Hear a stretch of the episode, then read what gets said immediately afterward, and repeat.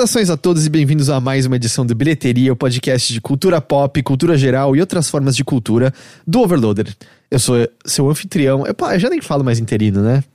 É, porque na verdade você é o seu o- é o anfitrião. A cada 15 dias. É, como que se diz? Inter- intercalado não, intercalado não, é intermitente. Intermitente. Eu, Eu anfitrião gostei. intermitente, Seu é muito bom. anfitrião intermitente é Tor de Paula, eu tô aqui com o Henrique Sampaio. Olá. O Dan voltou do xixi dele. Foi xixi mesmo, Foi xixi confirmado. mesmo, é verdade. A não ser que ele tenha ido usar drogas no banheiro também. É sempre possível isso. E tá, a gente tá gravando, né, Dan? Tá tudo show. Tá tudo show. Então, isso aqui é o bilheteria. Eu acho que eu já falei isso. Eu tô meio atordoado. Eu não tô acostumado em começar e o Dan não tá ali. E aí eu, eu não sei, eu não sei. Tudo bem com você, Henrique? Tudo ótimo. Sabe o que, que é esse programa aqui? É um programa de cultura. Não, eu ia dizer, esse é o primeiro bilheteria desde que o Brasil foi eliminado da Copa. Ah, é um programa de cultura. Eu soube que você acompanhou a Copa. Hum. Pode-se dizer que sim, eu acho que na verdade talvez tenha sido a Copa que eu ehm, mais fiquei por dentro, assim, embora isso não signifique muita coisa, porque eu, eu mal entendo de regras de futebol, mas, mas, eu, mas sim, eu acom- acompanhei o suficiente pra, sei lá, até pra entender um, um pouco das dinâmicas, até pelo menos até onde o Brasil jogou, sabe, nessa Sei. Copa. Você se divertiu com isso? Foi legal, cara. É é, não sei, a Co- Copa não, é uma coisa. Olha, o futebol em geral, assim, não é uma coisa que, não, que, que me desperta interesse, mas. ahn, eu acho que durante a Copa, como tem todo um zeitgeist e. Eu não sei, assim, aquela coisa de você se sentir incluído, sabe? Eu gosto de, de me sentir parte do meio, me sentir parte, sabe? Tipo, de estar falando a mesma língua que as pessoas, sabe? Então isso é legal. Eu- eu não sei, eu- passou a minha época de adolescente de pensar, não, eu sou um outsider, eu sou diferente de todo mundo, eu sou muito melhor que todo mundo. Isso é muito, to isso é muito tosco. Ah, não, sabe? sim, mas você tem outra opção, que é você não pensar que você é melhor que todo mundo e não assistir. É, só que foi o que eu fiz. Só que daí você se sente excluído, sabe? Então, eu não me senti excluído em nenhum momento, não. Mas você assistiu o último, o último então, jogo. esse foi o lance. Eu só assisti um jogo, justamente na sexta, que era, eu tava esperando pra sexta show, que você já não ia participar. Aí eu tinha citado tudo e tal. Eu falei, ah, quer saber? Ah, deixa eu assistir, porque não, não tô fazendo nada. Não, não vou fingir que eu tô trabalhando nessa uma hora e meia Uhum. que falta. Aí eu liguei a TV a cabo. Descobri que minha TV a cabo tá quebrada. A última vez que eu tinha ligado ela foi quando o Falcão narrou o Evo. Isso foi em 2014, 2015? Não sei agora. 2016, a, talvez. a TV a cabo, você diz o receiver da- do É. sinal? É. Nossa, É. então faz muito tempo que você não liga é, a sua TV a A cabo. gente não vê TV. A gente vê, tipo, Netflix, a gente vê Hulu, não, é Amazon Prime Video, sei Uhum. lá. Aí eu liguei e aparentemente, é, eu vou concordar, Francisco David, talvez eu seja pé frio, porque o único jogo que eu assisti o Brasil foi e perdeu. e aí o que aconteceu foi, aí não funcionava a TV a cabo, aí eu, tô- eu botei, tipo, como assistir jogo do Brasil online. Aí os primeiros links ensinavam a como ver pelo Globoplay. Uhum. E aí o que acontece é. Eu, eu não vou falar o nome do meu e-mail, mas o meu caso, o meu nome do meu e-mail é o mesmo que uma outra pessoa tinha com um ponto. E você comentou, né, pra mim, Henrique, que seja lá quem tinha o primeiro. O primeiro e-mail é quem fica É, mas isso no Gmail. no Gmail. Então o que acontece é que eu recebo um monte de coisa do José Zito. Que é um cara que tinha um e-mail igual ao meu, só que com um ponto dividindo as palavras. E assim, ah, eu recebo coisa de site de encontro, eu recebo. Ele, ele não paga o Netflix dele há uns três anos, pelo menos. Ele tá, tá devendo. Eu não vou falar nas coisas que ele tá devendo, porque esse é o nome dele, as pessoas podem encontrar. Mas ele tá É. devendo umas coisas aí. É, tava interessado numa namorada, como eu falei. E, e isso quando eu não recebo coisas pro Heitor de Paola, que é o cara de direita lá. Então eu já recebi, tipo, foto do sobrinho dele. Aí, mas aí eu respondi: olha, não, eu sou homônimo, esse não é o e-mail certo.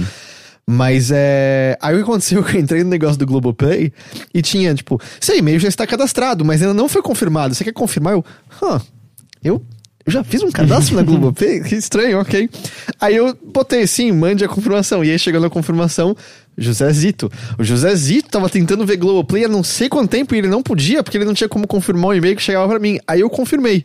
Só que eu descobri que você não tem como mudar nada do seu perfil da Globoplay. Então o meu perfil agora é o do José Zito. E aí eu falei, não, deixa eu mudar a senha. E eu não tenho como mudar a senha, porque a senha é do José Zito, não é minha. Então, tipo, eu não tenho como mudar nenhuma informação do perfil, porque a conta tem uma senha que eu desconheço. Daí você não tem acesso porque você não sabe a senha. É, só que de alguma forma eu consigo acessar a conta porque eu tenho o e-mail. E aí eu entrei pela conta de e-mail. Então é muito louco, assim, é uma conta que uma outra pessoa criou e ela tem a senha, só que eu posso entrar porque a conta de Gmail é minha. Que loucura. Imagina, sei lá. Você, a pessoa não faz ideia que você tem acesso a um negócio que na verdade, na verdade deveria ser dele, né? Eu, é, então, no, tipo, não tem Porque assim, ele continua tentando. Os negócios do e-mail de relacionamento chegaram um mês passado. Então ele tá tentando ainda. Eu acho que ele só não tá percebendo que não tá chegando nada no e-mail dele. Acho que o coitado acha que nenhuma mulher se interessou por ele. Meu, mas, não é Mas- possível. Tem alguma coisa muito errada, assim, tipo, no, no sistema, na, na forma como esse, como esse sistema foi feito. É, eu não- é também, não consigo. é, eu acho que é porque pelo canto- lance que você. Blá, blá, esqueci de como se fala. Eu acho que é o lance de você pode entrar com senha, Facebook ou, ou conta Google, né, não a conta de e-mail, conta Google. Aí cria essa situação bizarra em que eu não consigo mudar nenhuma informação do perfil. Tem a foto José Zito com o que eu presumo ser o neto dele, ou sobrinho, não sei. E. E eu não posso mudar nada daquilo. Nada, Bem, nada, nada. desde que não peguem seus dados bancários, tá tudo, tudo certo. É, não, eu eu fico pensando assim, se ele pagar alguma coisa da Globoplay, não vai chegar a conta pra mim, porque ele não tem meu cartão de crédito. Então, tipo, eu falei, ah, eu posso mandar um e-mail pro suporte técnico, mas eu consegui ver o jogo do Brasil, eu provavelmente vou acessar o Globoplay de novo quando? Daqui a quatro anos na próxima Copa? Então eu não preciso realmente. É, do- ou- mas mas é, uma- é que eu nunca acessei, mas tem tudo da Globo ali, não tem? Tipo, tem coisas antigas também? Ou você sabe? você chegou a eu não olhei, navegar? Eu não Porque olhei. pode ser Porque se interessante. tivesse as minisséries, seria interessante. É. Então, as minisséries muito boas, pelo que eu entendo, na Globo. Assim, Pelo Uhum. menos quando eu via na casa dos meus pais, sempre pareciam é, ser uns programas de boa qualidade. Sim. Mas é, foi isso que aconteceu. Então, mas aí eu consegui ver o jogo do Brasil, aí eu deixei de fundo enquanto eu ficava jogando umas coisas que eu ia jogar no Sexta Show, e aí o Brasil perdeu. É, mas, mas tudo bem, né? A maior parte dos esportistas vão só perder na carreira inteira. Pra alguém ganhar, todo mundo tem que perder, não é isso? É um mundo competitivo, né? É isso aí. E, e é isso, não sei. Aí depois eu fiz o Sexta Show, foi divertido. Como você não foi, eu fiquei jogando um monte de coisa aleatória. Fiquei até, acho que quase nove da noite jogando lá. Mas isso daqui é é o bilheteria. Esse aqui é bilheteria, é verdade. Bilheteria. Esse é bilheteria. E. O que você tem pra falar sobre isso, Rick? Bilheteria, Copa? Ou qualquer outra coisa? Ah, eu, foi, foi legal. ah, foi um jogo. Foi um jogo emocionante. Hum. Né? O Brasil perdeu, mas não foi, não foi uma perda ah, tão bizarra e sinistra e surreal como foi da, da última Copa, né? Que. Sei, assim, tipo. ah, eu acho que aquela. O jogo do, do Brasil contra a Alemanha, não foi? A Alemanha? Foi o 7 a, o 7x1? Foi, foi a Alemanha. Foi a Alema- Alemanha, Dan? Foi, a Alemanha, né? É, eu não sei, aquilo se tornou um, sei lá, um, um marco, assim, tipo, foi um momento muito esquisito, sabe? Eu acho que.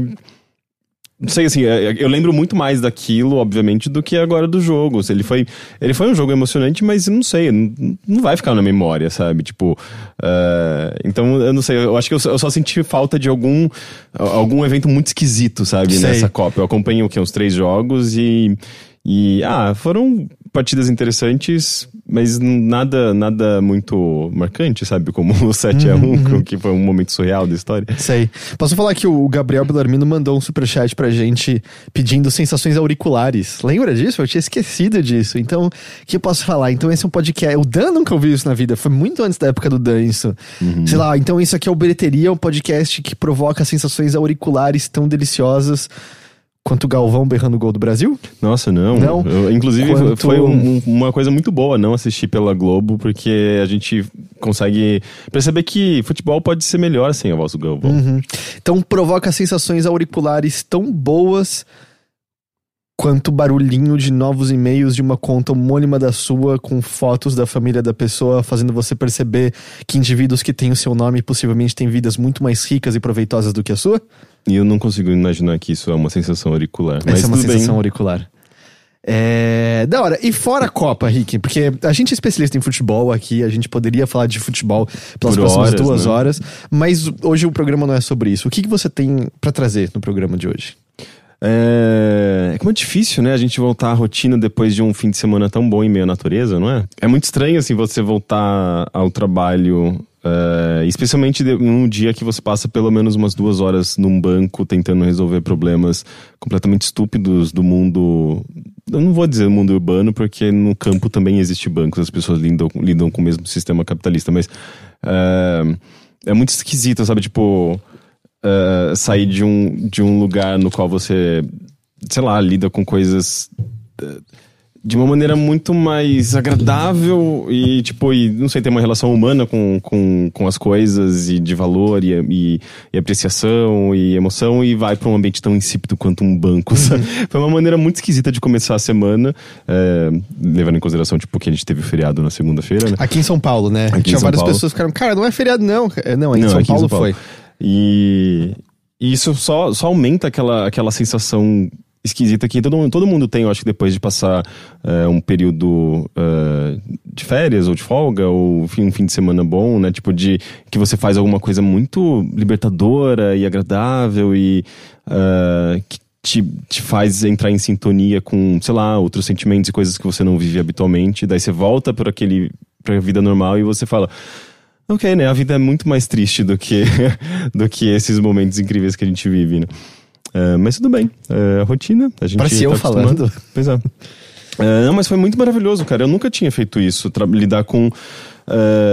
ah, tipo, com terra mesmo, sabe? Tipo, e pegar uma enxada e, e cavar e, e, e- a gente não plantou necessariamente, a gente foi, tá, eu, a gente, eu e o Bruno, eh, fomos ao sítio de uma amiga, de, de uma, uma amiga dele, e, ah, e foi muito interessante porque é um sítio de uma família que sempre lidou com eh, agricultura, né, e eles cresceram bastante, então eh, eh, eles eles plantam coisas, eles distri- distribuem coisas, então é, eu acho que pela primeira vez eu tive contato com esse ciclo inteiro, né? Tipo, desde a produção da, de você plantar uma coisa, depois você vai lá e colhe, você consome, isso vira eventualmente, sei lá, tipo. É, lixo, sabe, o, a casca. Então, tipo, é, a gente sempre tá na, naquela parte final, né, do consumo, quando a gente vai lá e compra um, é, comida no mercado e a gente só pega essa etapa, etapa final e ali no final de semana, né, tipo, estando num sítio onde se produz. é, onde, onde se planta e, e- e se colhe frutas e legumes, eu pude presenciar esse tipo é, esse conflito inteiro, esse conflito, esse, esse processo inteiro. Não, é, não que eu tenha esperado, não que a gente tenha criado uma, plantou, uma planta mágica sentou, que vai- cresce vai em algumas crescer, horas, Vai né? crescer, a gente vai comer em breve. Mas a gente, a gente fez um pouco disso, sabe? A gente cuidou de, um- de, um, de, um, de um pedaço de, de terra, é, onde essa amiga do, do Bruno tá aqui tentando fazer uma agrofloresta, que é uma maneira de você plantar, é, fazer uma plantação orgânica, né? Que seria, no caso, sem usar agrotóxicos.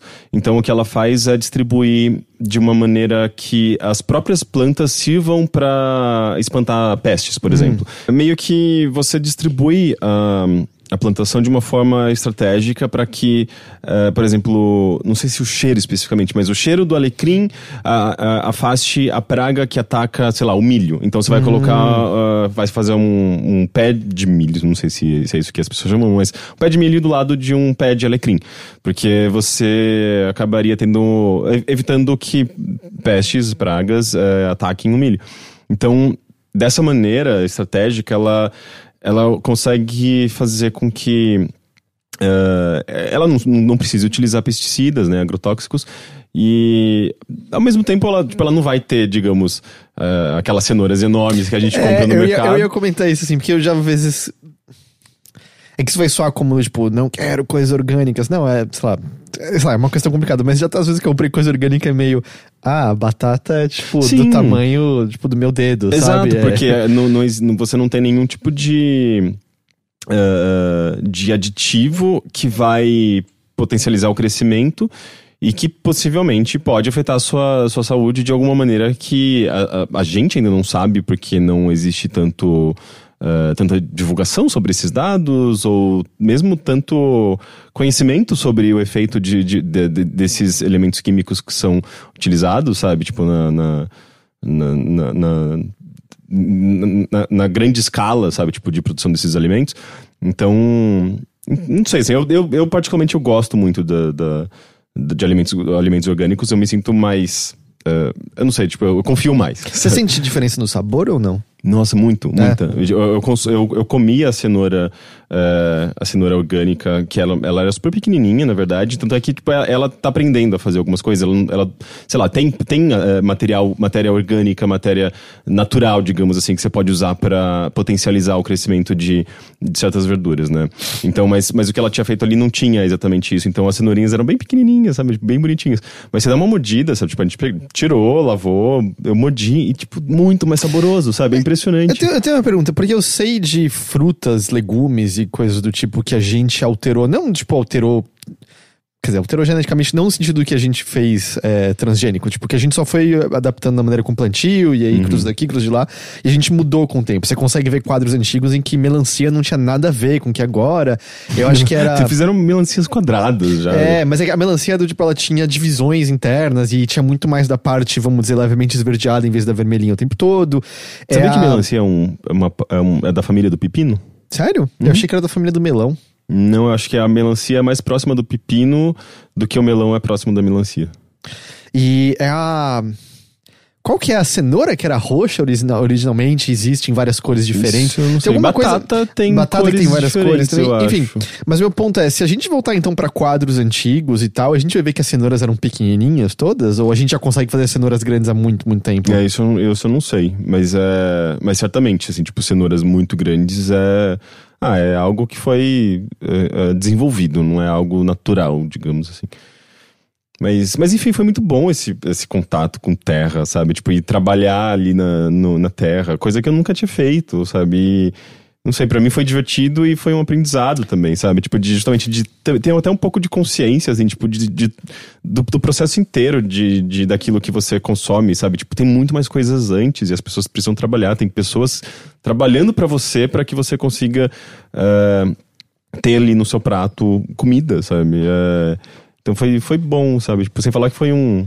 Ah, foi agradável, sabe? Tipo, é, é sempre bom você estar fora do, do meio urbano, do, da, da sua rotina, tendo contato com animais, com, com plantas e experiências, sabe? Tipo, sei lá, é, eles encontraram uma, é, uma plantinha chamada jambu, que ela tinha plantado assim aleatoriamente, sabe? Ela falou, ah, o jambu cresceu, não sei o quê. Mas eu acho que só tinha umas folhinhas, é um- uma planta pequena, né? Tinha folhinhas e tinha umas três flores, é, bem pequenininhas também, né? Tipo um negócio minúsculo, assim, insignificante.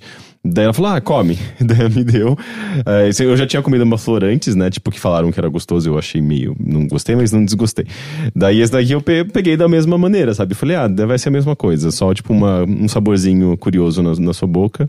E eu coloquei na, na boca e o negócio é uma bomba, assim, tipo, é um negócio que é, é, é- é tipo raiz forte, sabe? Aquele tipo de, de- de- aquela sensação de, de negócio estar se expandindo na Sei. sua boca, um, parece que, tipo, um vapor, um... Mas tava ardendo? Então, é, é, é uma espécie de ardência leve com uma sensação de eh, dormência, sabe? Ele causa uma dormência muito forte, assim, tipo, na, nas suas vias aéreas, na sua Meio boca. como gengibre, assim, mais ou menos? Talvez, é, mas eu acho que hum, de- mais forte de uma outra maneira. E é engraçado que eles tinham comida também e ficaram, hum, que gostoso, não sei o quê. E eu, não é possível que vocês estejam achando isso agradável. Tipo, é, é, é uma sensação muito forte, sabe? Um negócio, foi uma explosão muito grande na minha boca, causada por uma florzinha, tipo, minúscula e super simpática, sabe? Então, é, é, por mais que não tenha sido, digamos, uma experiência agradável, mas foi um negócio. Mano, vai- quanto tempo eu não sinto uma sensação tão forte, assim, tipo, de você colocar na boca uma planta e ela causar uma. Sei lá, tanto é que eu fiquei até com um pouco de dor de, dor de cabeça Tipo, depois. é, sabe? foi Tão tipo um house preto natural, assim? é, tipo isso. Tanto é que fazem. É, é- é muito uti- utilizado na gastronomia é, nordestina. Do, não, do norte. é, do norte do país. É, no Pará, por exemplo, eles fazem tucupi com, é, com molho de. de. Essa planta que eu acabei de falar o nome que eu já esqueci. De jambu. Tucupi eu acho que é um peixe, se eu não me engano. Tu- é, tucupi é o. É tipo o negócio do peixe que você põe no. Não, peraí. Tucupi é um peixe. É, não, eu tô é? pensando em outra coisa. É. E tem, tem cachaça de jambu, por exemplo, Sim, também. eu já tomei cachaça de jambu. Sim, que também tem esse efeito meio, de, meio dormente, né? Eu, eu- talvez eu não goste, porque eu já tomei cachaça de, cachaça de jambu antes e não gostei muito. Mas tem muito sabor Mas- que é costume, né? Eu, É. quando fui pra São Luís, tinham frutas que eu nunca comi, que eu experimentei. E algumas na hora assim, hum, isso aqui é delicioso. E tem outras que você põe, por exemplo, hum, esse sabor é gostoso, mas eu não tô acostumado com essa textura, e aí, sei lá, é que eu, eu defino muito. Acho que tem que experimentar todas as coisas possíveis, tem que dar uma forçada. sim. Porque eu, eu detesto gente que é fresca pra comida. Eu acho Nossa, que é um, é traço. é um dos- saco, é. Acho que eu considero o traço mais chato em qualquer pessoa, É, gente sim, fresca pra sim, comida e tal. Porque tem muito que é costume, assim. O que é estranho pra você é só o que você não tem contato Uhum. com certa frequência. Ou, né? ou também porque seu paladar é tão condicionado pela, pe- pe- pe- por produtos industrializados, por açúcar, tudo é muito doce, né? Tipo, especialmente coisas que você compra, sei lá, bolacha, ah, enfim, e, e- e isso meio que estraga seu paladar, de certa forma. Posso, eu, eu, eu tava pensando, o pessoal falou, tucupi é um negócio da mandioca, é tipo uma espécie de. Hum. Eu não sei o que é, mas eu sei que você. É uma espécie de caldo, sei lá, que você tira da mandioca e você põe no arroz, no Ah, peixe entendi. e tal. É um lance assim, mas é. Mas é da, da, mandi- da mandioca. Entendi. Eu lembrei porque o, quando o Drew veio aqui, o Gus e o Falcão fizeram. Uhum. Era arroz e. Arroz e. Não era camarão, era alguma, algum fruto do mar com tucupi pra gente, pra Entendi. eles e tal. É, eu sempre associei com, com peixe, frutos do mar, alguma coisa assim. E. Mas, é, é, sim, mas em- em- por isso que é, eu acho que é legal, assim, tipo, você ir num sítio e experimentar coisas, especialmente ter essa relação com produtos orgânicos, sabe? Tipo, e. e- eu não sei, assim, é importante esse tipo de conscientização, sabe? Porque. É, é- é até uma, é uma coisa meio política também, porque, sabe, recentemente tá rolando é, uma série de, de, de coisas relacionadas a esse tipo de consumo, a esse tipo de, de, de oferta, Ah, que é o que afetam tá a nossa vida, no- né? É, o lance do agrotóxico? Aprovaram, ah, eu acho que não sei se, acho que tem que só ser, ser sancionada pelo, pelo presidente. O lance dos agrotóxicos, né? Que eles querem passar como pesticida, mudar o nome para deixar mais, mais sutil. Eles querem aprovar uma, uma série de, eh, de agrotóxicos que até, até hoje não são regularizados e eles querem regularizar porque ah, beneficia a, a indústria, né? Tipo, a indústria alimentícia acaba sendo mais lucrativo, só que a custo da nossa saúde e de outras coisas. E, e tem um outro, eu acho que um outro projeto de lei também que estão então meio que acaba restringindo a venda de produtos, uh, produtos orgânicos, porque eles teriam mais dificuldade de vender em supermercados e em outros lugares eles teriam que vender diretamente para o consumidor, não, não poderia passar por um, por um intermediário, sabe? E isso acabaria dificultando o acesso de pessoas a produtos orgânicos.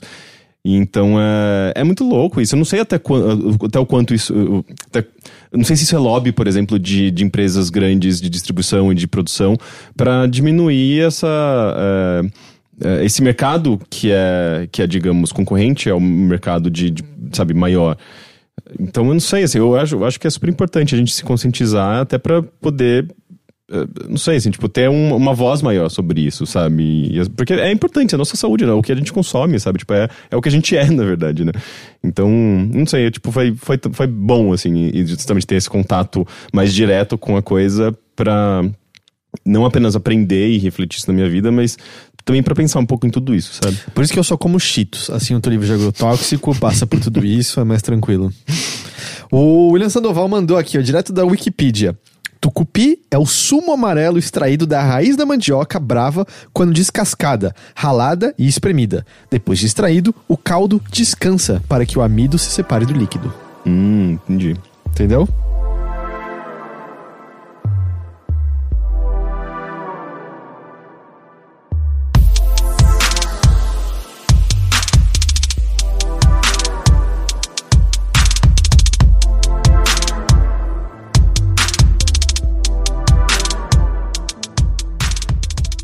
Da hora, da hora. Muitos tucupis, muitos jambus. Eu vi nos seus stories fogo. Fogo, é eu queria poder tacar fogo num cantinho da minha casa, sabe? Assim, isso sou errado.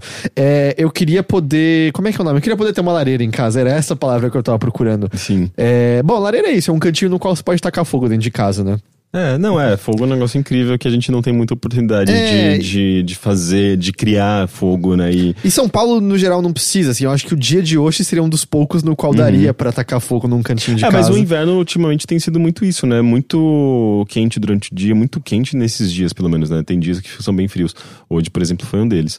Mas, é, é, tem essa discrepância muito comum que é, eu acho que da, da, da, temperatura dos últimos meses, das últimas semanas, que é quente durante o dia e frio à noite, sabe? Muito frio à noite. Não é à toa que as pessoas estão ficando muito gripadas, né? Mas tem gente morrendo de gripe no Brasil. Eu não sabia que isso mas, era peraí, gripe é um vírus, não é? Sim. A mudança de temperatura que provoca Não, mas a, a, a, mudança de temperatura uh, diminui a nossa resistência e isso faz com que a gente fique gripado, né? Porque o, gripe, o vírus está presente em qualquer lugar Não, sempre. sim, mas o que mais faz a gripe ser propagada no inverno é porque a gente fecha as janelas. Mas a resistência é... do corpo diminui Não, também. Pode, ser, mas a, a gente a fecha e a gente fica muito mais em exposição com pessoas que estão Mas e, e, as pessoas que pegam, uh, sei lá, tipo, estão num ambiente aberto, por exemplo? e ficam gripadas no dia seguinte. Não, é porque não é que é impossível, mas a, a gripe se propagar mais fortemente no inverno porque a gente fica trancafiado. Isso é um dos fatores, é um, um dos vários possíveis fatores de, de para você se, se,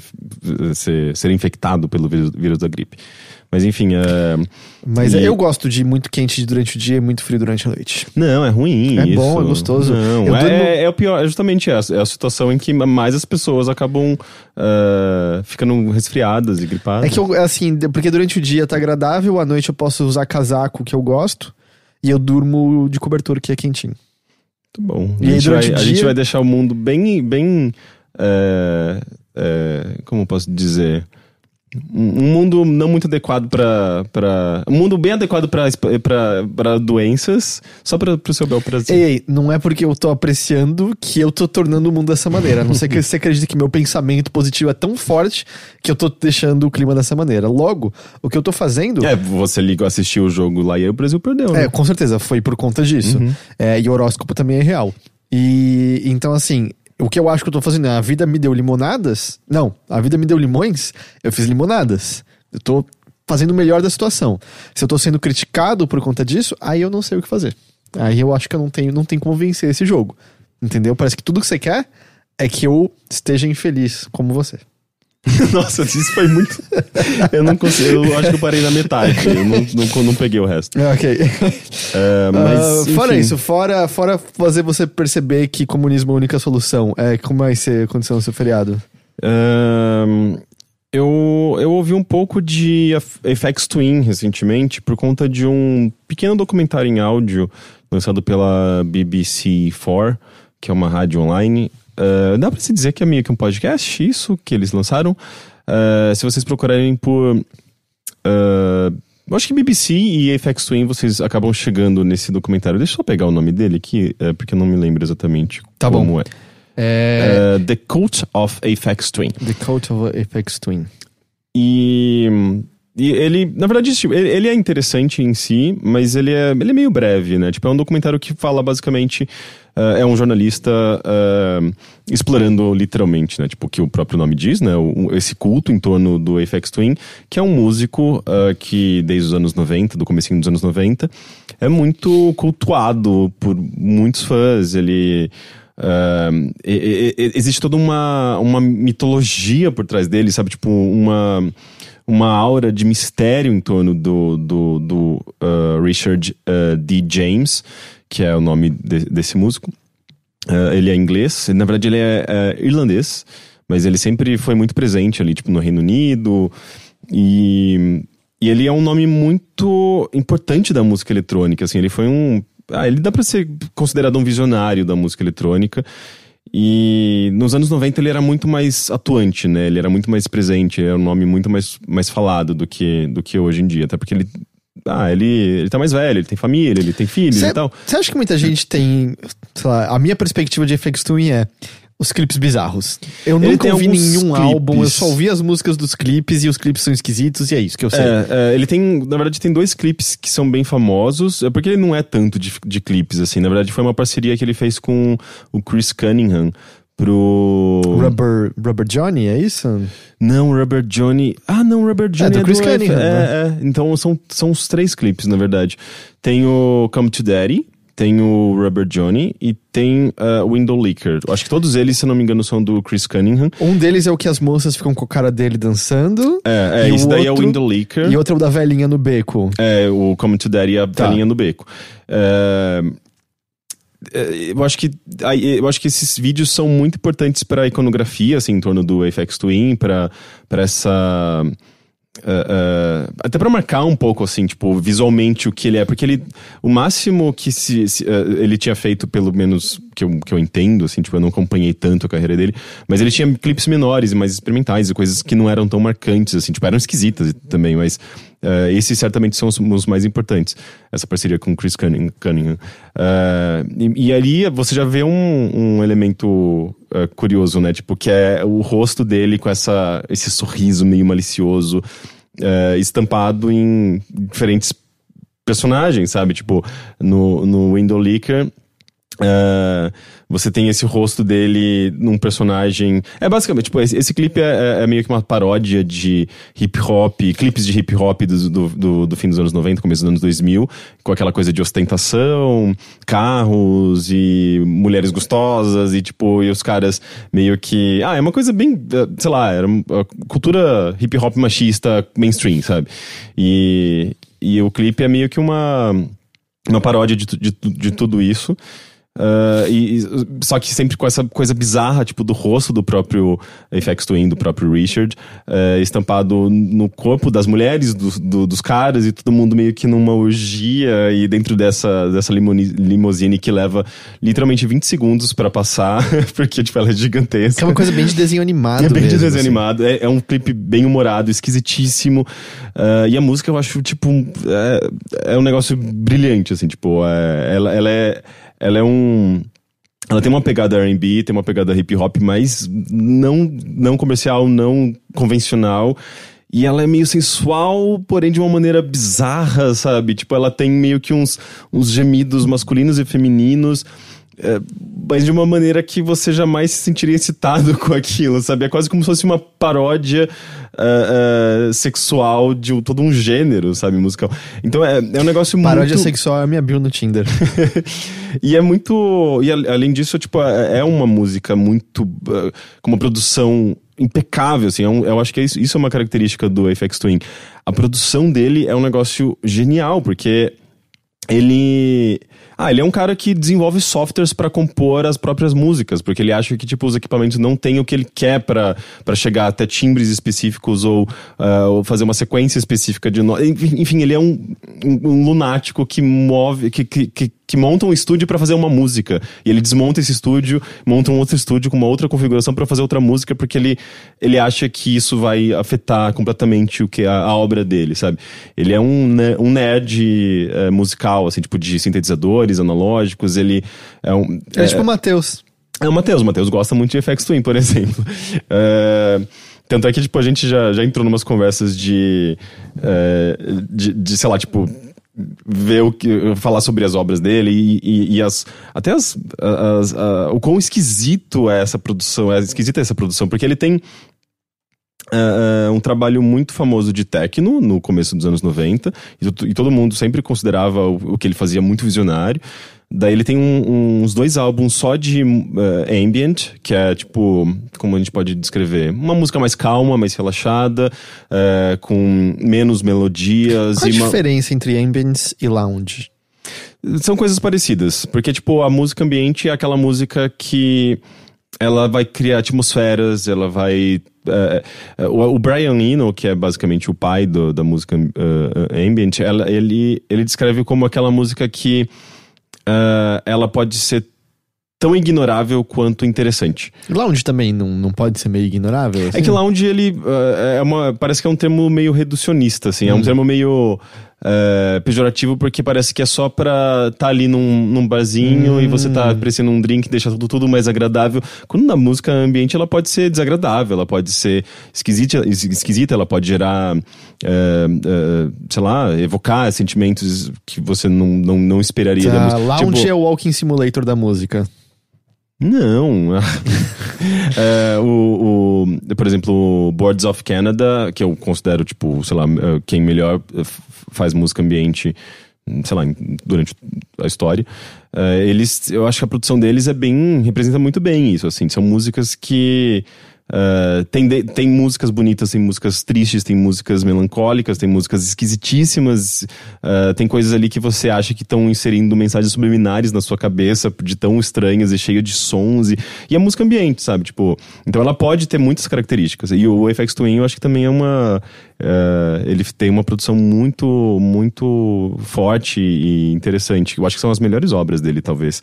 Isso que eu acho muito legal, assim, porque daí de repente ele tem toda uma produção, sei lá, de, de drum bass ou drilling bass que eles chamavam, que é músicas muito agressivas, tipo hard techno, assim, tipo velocidade, velocidades altíssimas, 180 BPM, que é um negócio uh, esquizofrênico. É uma metralhadora. É uma metralhadora, assim, é um negócio esquizofrênico. É música dançante, mas que não é possível dançar, sabe? Ou, uh, inclusive, nesse documentário da BBC, eles falam um pouco sobre isso, assim, tipo, sobre algumas apresentações dele, em que a, a música era tão bizarra e tão veloz e tão intensa que as pessoas paravam de dançar e ficavam olhando para ele, assim, de tão. Não, não, tinha, não tinha como dançar isso, sabe? É, e, então é muito louco, assim, perceber que um, um, cara que consegue fazer um negócio tão intenso e bizarro e, e, e visceral, consegue também fazer melodias tão bonitas. E tem, ele tem um, umas músicas só em piano, assim, que são divina, sabe? Tipo, é um negócio muito uh, uh, só contemplativo. Ele, metade do, da, da, produção dele é só contemplativa. E eu acho que, na verdade, na cabeça dele, o que ele tá fazendo naquela aquela música intensa e visceral, talvez seja tão contemplativo quanto o outro, porque a outra produção, a música que a gente considera bonita e, e, e bela. Porque, na verdade, se você for ver. Uh, é muito sobre beleza, de estrutura, de, de, de elementos e uma harmonia que talvez não seja muito fácil de enxergar, porque ela é muito caótica. Mas dentro dessa, desse, desse caos todo, uh, você consegue, se você prestar atenção e, e começar a ver como talvez ele esteja estruturando aquilo e organizando aquilo, Uh, dá pra ver, tipo, que aquilo é muito elaborado, sabe? É um trabalho quase. É quase como uma abordagem uh, erudita da música eletrônica, sabe? É um negócio muito experimental e muito cabeçudo. E tanto é que é muito difícil. metade da produção dele, essa produção que é justamente mais agressiva, é muito difícil de consumir, sabe? Você ouve isso, isso e fala, mano, que porra, que porra é essa? Ele tá fazendo música para ele mesmo, sabe? Uhum. Ou talvez ele tenha ligado ali num computador, colocado uns, uns uns algoritmos e o negócio gerou tudo sozinho. Mas não é uma lógica ruim, né? Se você fizer para você mesmo algo que te agrada, sempre tem a chance de ter outras pessoas que têm o mesmo gosto seu e que, que vão é, gostar também. Então, isso eu acho que é uma característica do FX Twin e talvez de muitos autores em geral, assim, artistas. Porque uh, quando você segue tendências de mercado e você tá. Sabe, você não tá pensando naquilo que você quer ou até, às vezes, às vezes você está exprimindo alguma coisa a partir desses, uh, dessa, dessa linguagem comum, convencional. Mas eu acho que, tipo, os maiores visionários e artistas, eles conseguem usar essa intuição pessoal uh, e traduzir aquilo que está na cabeça deles e que só eles entendem de uma forma uh, verbal ou musical, ou enfim, traduzir para a linguagem que eles trabalham sem, sem necessariamente replicar o que outros estão fazendo. E por isso que as pessoas tendem a considerar essas pessoas à frente do seu Sim. tempo. Não, é, elas estão. Uh, uh, fazendo aquilo que elas são capazes de fazer, com os equipamentos que estão disponíveis para elas. E, e, e, com, sabe, tipo, a mentalidade, o mindset, o contexto político, social, sabe, tipo, isso tudo, de alguma forma, é, é convertido na, na obra de um, de um artista. E o que ele, o que ele faz é, é meio que isso, assim, tipo, ele ele pega sintetizadores uh, contemporâneos a ele, uh, ele inventa seus próprios sintetizadores, ele usa a tecnologia atual, mas o que ele faz é, é um negócio que tá sei lá, só na cabeça dele, uhum. sabe? Ele não, não segue tendências, ele não dava entrevistas, as pessoas perguntavam para ele, mas qual é o significado disso? Por que isso se chama assim? Porque. Uh, enfim, ele não respondia, ele detestava essas perguntas. Mas porque... essas perguntas são ruins, as pessoas é... têm que interpretar, para então, de ficar perguntando pro artista. Não, é que na verdade, é, eu acho que tem um lado dele no, durante, no passado que ele era realmente meio. Ele não gostava de jornalismo, ele não gostava de jornalistas, ele não queria falar sobre a obra dele. A uhum. obra dele era aquilo e ponto, sabe? Ele não quer explicar sobre o que é. Tipo, tem o. Eu tava vendo uma entrevista recente do último álbum que ele lançou. Ele passou muito tempo sem produzir nada e lançou em 2014, 2015 um álbum chamado Cyber que é, é, ele é bem esquisito, difícil de entender e tal. E, e o jornalista pergunta para ele: o que, que significa, significa Cyril? Que é um, do, um dos muitos e muitos e muitos nomes esquisitos da obra dele, sabe? Coisas que você lê e você fala: qual é o significado disso aqui? Sabe? Tipo. E daí ele- a resposta dele foi: Ah, é um nome que meu filho eh, meu filho deu. Eh, ele não sabe o significado, eu também não sei. A gente provavelmente a, a gente acha engraçado e virou o nome do. Não tem significado. E ele fala, tipo. Eu gosto das coisas que não têm significado porque você vai reverberar de maneira diferente para as pessoas, sabe? É completamente aberto, não tem significado algum. Você vai criar o significado, sabe? Você que vai se projetar nesse som, né? Sabe? Então, é, é, eu acho que isso também é uma das razões para que ele, ele tenha se tornado esse, esse mito, essa lenda esquisita, sabe? Tipo, de. Ele é tão abstrato, tão esquisito que, que as pessoas querem decodificá-lo, sabe? Elas querem entender quem que é essa pessoa misteriosa que não dá entrevistas e que faz esses sons completamente alienígenas. Então, por isso que tem todo esse, uh, esse segmento Uh, cult em torno dele, essa mitologia em torno dele, e de fato, a história dele é muito esquisita, sabe? Tipo, ele uh, comprou. Ele foi morar num, num, num, lugar que tinha sido um banco, então ele tinha um cofre na casa Nossa, dele. voltou pro tema inicial do podcast. é verdade. Mas ele comprou um banco uh, inutilizado, né? Tipo, no, no momento. Eu acho que acredito que por conta das paredes muito grossas e uma questão de reverberação de som e talvez também porque ele incomodava muito os vizinhos, eu sabia, pelo que eu tinha lido, era, era meio que por, por, conta disso também. Então ele queria um lugar completamente isolado para poder fazer som e não incomodar ninguém.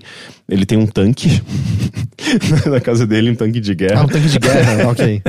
Na verdade, pelo que eu, pelo que eu vi em fotos, é, é meio que um carro uh, com uma arma adaptada em cima. É meio que um tanque de guerra, mas não gigantesco, não aqueles tanques de Segunda Guerra Mundial. É, ele é uma, uma figura excêntrica, uhum. sabe? Ele é muito esquisito. Mas. Uh, isso não torna ele, sei lá, tipo um alienígena como as pessoas muitas pessoas, sei lá, tipo, parece que enxergam, sabe? Ele só é uma pessoa que. Uh, não, não, ele não é um artista convencional, sabe? Que, que tem lá um PR, que vai dizer como ele vai se portar na frente das câmeras, que vai uh, estabelecer o que ele deve ou não falar, ou como ele deve falar. Ele é ele mesmo, sabe? Ele é uma pessoa. Eu, eu acho que, como, como também pessoas que, as pessoas, que, que o público considera genial e tal, é, pessoas com opiniões muito particulares, com uma produção muito particular, sabe? E, e eu acho que esse documentário faz bem isso, assim, de, de traduzir quem é o, o Richard uh, D. James e falar um pouco da obra dele, como as pessoas percebem a obra dele, ou perceberam a obra dele ao longo do, do tempo. Só o G. Petroni queria saber se você gosta de Igloo Ghost. Eu não sei se eu conheço. Isso é o que exatamente? Ele não, não sei. Falou. Pergunta Porque... se o Rick gosta de Igloo Ghost. Escreve tudo junto. A não ser que seja Igloo Host. Mas eu acho que é Igloo hum, Ghost. Entendi. É, não sei se eu conheço. Mas uh, eu não sei, tipo, não sei nem se é alguma coisa do FX Twin, porque isso é uma outra característica. Ele tem uma, uma produção tão vasta e ele já publicou com, uh, com tantos nomes diferentes. Atualmente ele usa um que é só AFX, só que é AFX. Uhum. Uh, ele tem outros nomes, o Caustic Window. Ele tem muitos nomes diferentes e ele tem uh, músicas com nomes completamente indecifráveis ou impronunciáveis que daí eu, eu, nem sei se isso é uma coisa dele ou não, sabe? Então, eu não tenho a menor ideia. É, mas, mas enfim, uh, se, você, se você nunca ouviu o FX Twin e, e quer se aventurar, eu recomendaria. O que, que eu poderia recomendar? O Window Leaker, eu acho que é um dos melhores álbuns. E, a, e o vídeo é, tipo, incrível. Uh, talvez. Não sei se sou meio machista nos dias de hoje, mas é um. Ah, é um vídeo perturbador. E é, eu acho perturbador. Que é uma, uma definição boa pra obra dele, né? Mas é. é. que aí é mais também um trabalho do Chris Cunningham. Né? Sim, é. Eu, eu gosto muito dos clipes do Chris Cunningham no geral. Apesar de que. Eu Nenhum dos do Aphex Twin são meus favoritos. All is Full of Love é dele, não é? Uhum. Eu amo aquele clipe. Ele trabalha muito com. O Chris Cunningham trabalha muito com o corpo humano, né? Com deformações e, e a fisionomia humana. O, o, o Rubber Johnny eu acho muito, muito legal. Eu não gosto quando o Rubber Johnny começa a dançar. eu gosto mais do começo, sabe? Quando ele começa a dançar, porque é, é assustador, perturbador no começo. Mas aí, aí que começa... tá, é humor. Ele tra... É. É, o, o FX Twin, ele é. Ele meio que tem um pouco disso também, dessa vibe de humor, de desconstrução, de, de quebrar as expectativas, de, de deboche, sabe? Uh, não sei, eu acho que isso faz parte do personagem. Uma coisa que eu acho muito legal também, o logotipo, o logotipo né, do FX Twin, durante nos anos 90 era uma coisa muito icônica, assim, tipo, alguém que estava usando uma camiseta do, com o logotipo do FX Twin, você olhar para aquela pessoa e falar, nossa, esse cara é muito legal, sabe? Ou, eu não sei, tipo, é meio que um, é um ícone muito, muito esquisito, e até porque você olha aquilo, você não sabe exatamente o que é, sabe? E nessa entrevista, nesse, nesse, nesse podcast da, da BBC, Uh, o cara conversa com o designer gráfico, né? Porque ele nunca. Ninguém consegue falar direito com, com o próprio Richard. Com o Sr. Twin. É, que ele é, ele é, ele é difícil, ele é meio inacessível. Então ele vai falar com pessoas em torno dele. E o, o designer gráfico fala, ah, é um A estilizado. e, tipo, e, as pessoas ficam, meu Deus, o, o, logotipo do FX Twin, o que será que é? é um negócio... Porque como o, toda a obra dele é um negócio meio abstrato, esquisito, sabe? Não é a letra A, é isso. É, a letra é, é um A estilizado. E eu, eu não sei se, o quão proposital é isso também, sabe? Tipo, de, de, de querer parecer um quebra-cabeça enorme. Parece que tem muita coisa, tipo, é, não é só um esquisito. É, é. Tipo, é quase como uma coisa debochada, sim, sabe? Sim, é. Soa legal essa, essa, essa ideia. Da hora. É, repete só o nome, como é, deixa eu ver aqui. The Coat of Aphex Twin, é isso? Sim. Cê, dá pra ouvir de graça na internet, só tem que saber falar inglês, é, é isso? É, é um inglês bem difícil porque é um inglês britânico meio carregado, né? Com aquele sotaque britânico carregado, ou talvez irlandês, não sei. Mas é... Sim, e procure também, sei lá, tem, tem bastante coisa dele no, no, no Spotify. É, se você. É uma coisa muito curiosa, eu tava reparando nas músicas mais ouvidas, no, pelo menos lá no Spotify que aparece para mim, né? Os, o top 5, assim, músicas do FX Twin, todas são bastante lentas e calmas e bonitas. São as músicas uh, mais. desse lado mais uh, ambient e mais músicas em piano. E quando na verdade ele é muito mais conhecido pelas coisas bizarronas e pesadas e difíceis, sabe? Então é curioso assim perceber essa, essa discrepância e parece que as pessoas apreciam mais o lado calmo dele. Entendi, entendi. Da hora. Bom, então esse é o podcast. É um podcast, basicamente, né? É um podcast. É um podcast, então. E é fechado em si, é só tipo um programa Sim, especial. Sim, é, tem uns 30, 40 minutos. Entendi, da hora.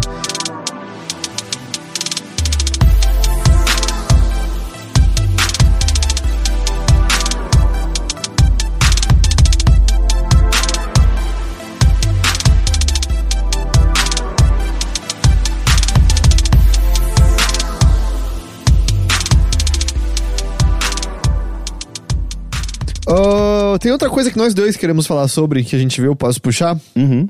Porque eu vou chutar que a maior parte das pessoas ouvindo a gente devem ter visto alguém em redes sociais comentando sobre Nanette, que é o especial de comédia novo da Hannah Gatsby, que entrou no Netflix. Uh, eu não conhecia a Hannah Gadsby antes disso, nunca tinha visto nenhum, nenhum stand-up dela e tal. Mas assim, eu acho que a maneira que eu poderia abrir isso, assim, se você viu as pessoas elogiando muito, muito, muito esse stand-up, saiba que essas pessoas não estão exagerando nem um pouco, assim. É. Eu não sei, é difícil saber como falar de, desse, desse especial. Porque até só de chamar especial de comédia diminuía e parece que em parte que ele é, assim. Mas é. Vamos dizer, é possivelmente o stand-up de comédia mais importante que eu já vi. Não necessariamente o mais engraçado. Mas ele é engraçado. Ele, é, ele, ele pode ser muito ele engraçado. Ele pode ser muito engraçado, mas eu, ele. Eu acho que. Ele é muito propositadamente não engraçado. E é um negócio extremamente poderoso, é um negócio muito forte. Tem uma mensagem muito forte, muito clara, né? De, sem. Uh, que, que, baseado em vivências dela, né? Eu, eu acho que para dar um contexto para quem. E eu, eu vou querer falar não entrar na, na uhum. parte da porrada, porque tem que ser sentido, tem que ser visto. Assim, eu acho que se qualquer coisa, esse pedaço aqui é um pedido só de confia, tem uma hora, tipo, todo mundo tem uma horinha livre, senta. Até menos, eu acho que é 40 minutos. Né? É, não, é uma hora, é. né? Mas assim, senta. E do tipo, senta. Não vai olhar o celular enquanto está vendo. Ah, nossa, eu nem vi é, o tempo passar. Assim, presta atenção, porque eu acho uma das coisas. É um texto impecável. Eu assisti uhum. duas vezes já, eu quero ver mais uma vez. É um texto impecável em que tudo que ela pega é abordado de novo, é tudo bem amarradinho, assim, se você gosta de, de sabe, de, de escrita por si só, é uma aula de escrita maravilhosa, uhum. porque é tudo muito, muito, muito bem amarrado, mas... Não, e a, e, a, e a, a, maneira como ela expressa, ela se expressa, e a maneira como ela coloca as piadas, a, a, a como ela gesticula e, e, trabalha com o corpo e o rosto, ela, ela é muito engraçada, ela, ela tem uma uma maneira de, de. Talvez ela trabalhe muito com imitação, né? Tipo, imitar um, tipo, um tipo de, de pessoa, digamos assim, né? Então ela trabalha muito com a voz dela.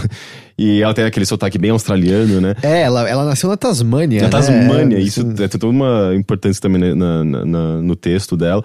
Mas é- ela, ela tem um trejeito, assim, tipo, e tudo isso forma, compõe um personagem perfeito, assim, pra piada, assim, pra, pra comédia, sabe? Eu gostei.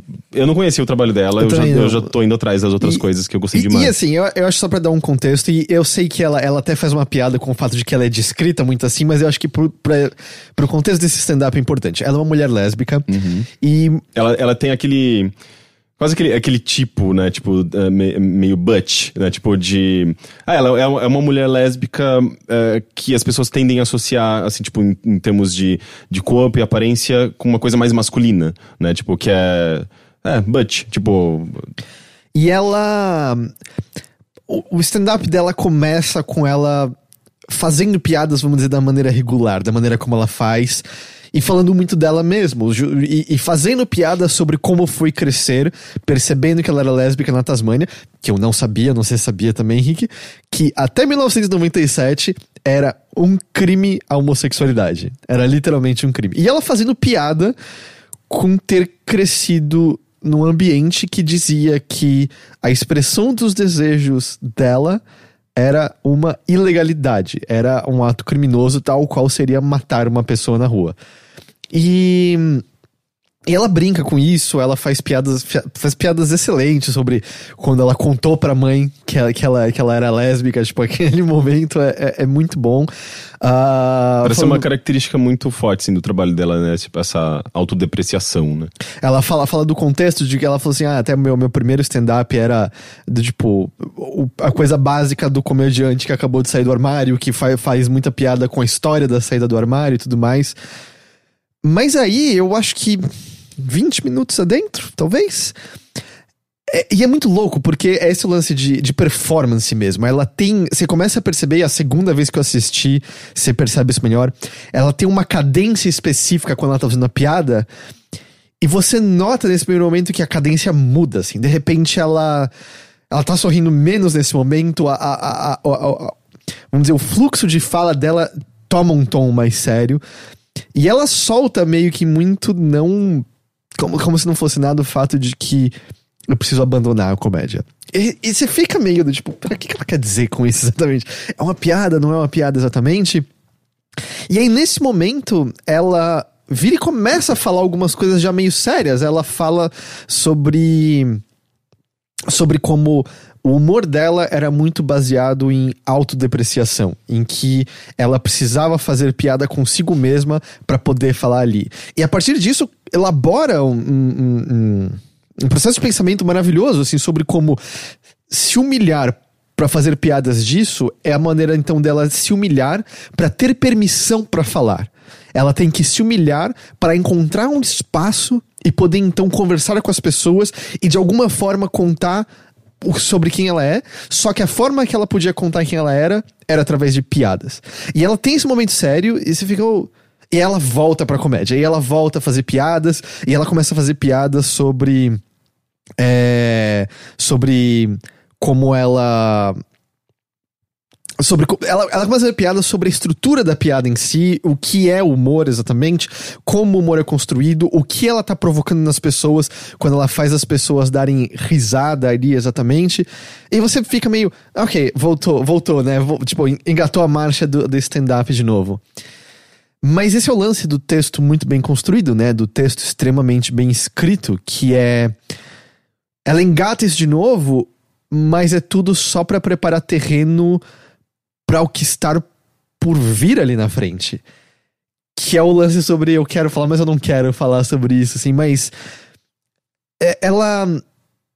Ela explica por que que ela tá tendo conflitos com comédia e explicando o que comédia significa pra ela e o, de onde vem essa comédia dela e vendo sobre por que que ao fazer comédia dos assuntos que ela faz, ela não tá conseguindo lidar nem expor coisas reais e concretas que aconteceram com ela, de uma história que precisa ser ouvida por outras pessoas, especialmente mulheres, e aproveitando a chance para não evitar mais nenhuma para não fugir de nenhuma forma de confronto, de dizer as coisas precisam mudar, é, as coisas precisam mudar, uh, a situação.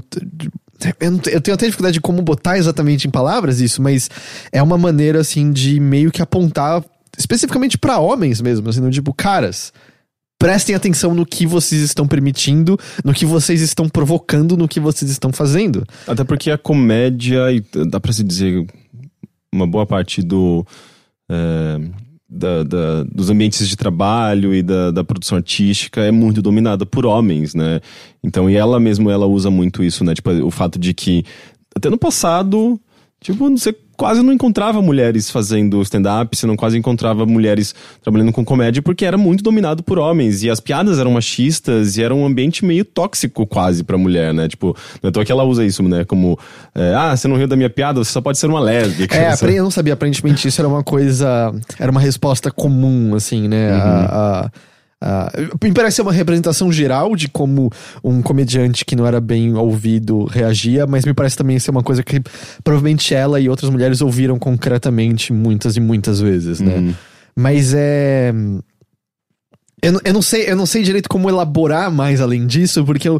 É, o que vem depois desse momento precisa ser sentido, porque, como eu falei, é a performance dela é a maneira como ela, como o rosto dela tá expressando os sentimentos uh, guardados e que estão sendo exprimidos ali de maneira extremamente eloquente. E essa, essa fusão mas com, de... com potência, né? Sim. Com... E, e, eu acho que essa fusão de, de, de, da, da, de coisas espontâneas da história, da, dos sentimentos dela com relação a muitas coisas particulares da vida dela, sabe, com o passado dela, com também o, o texto que ela, que ela construiu para esse momento, né, com a, uh, com a situação em si, ela, pro, com o palco, né, tipo, é um espetáculo ainda, né, tipo, ela é o show dela. Mas uh, tem coisas ali que não parecem ser só uh, escritas, parecem muito, tipo, ela se abrindo muito fortemente, sabe? Ah, não, não, sei, é que, é que, é que, me, é, é que é, é tudo tão bem amarrado. É, que eu, eu nunca fiz stand-up e nunca vou fazer stand-up na vida, assim. Mas eu sei que você tem uma coisa que você prepara. Você tem pelo menos uhum. os, os, os, pontos, sabe, que você vai puxar. Mas meu, quando eu digo texto, assim, eu quero dizer. É oratória como um todo. É como uhum. a gente chama dos, sei lá, dos sermões do padre Antônio Vieira. São textos também, sabe? Mas. É, a, não existe. Eu acho que isso fica mais claro, pelo menos ficou mais claro para mim, a segunda vez que eu vi.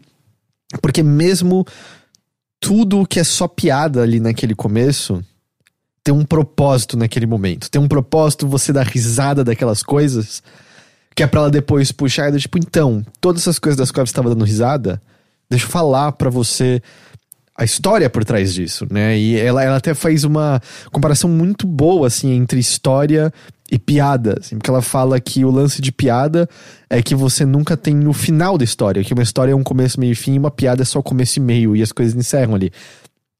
E ela dá exemplos extremamente positivos de como histórias podem ser belas e não vão ter esse final belo porque são piadas.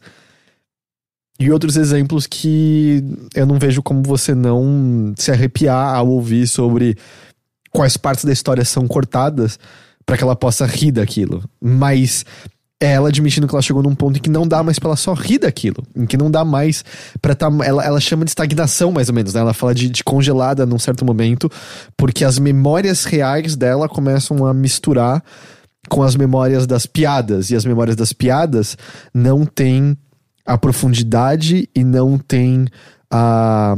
Qual a palavra que eu tô procurando? Assim, elas não têm a.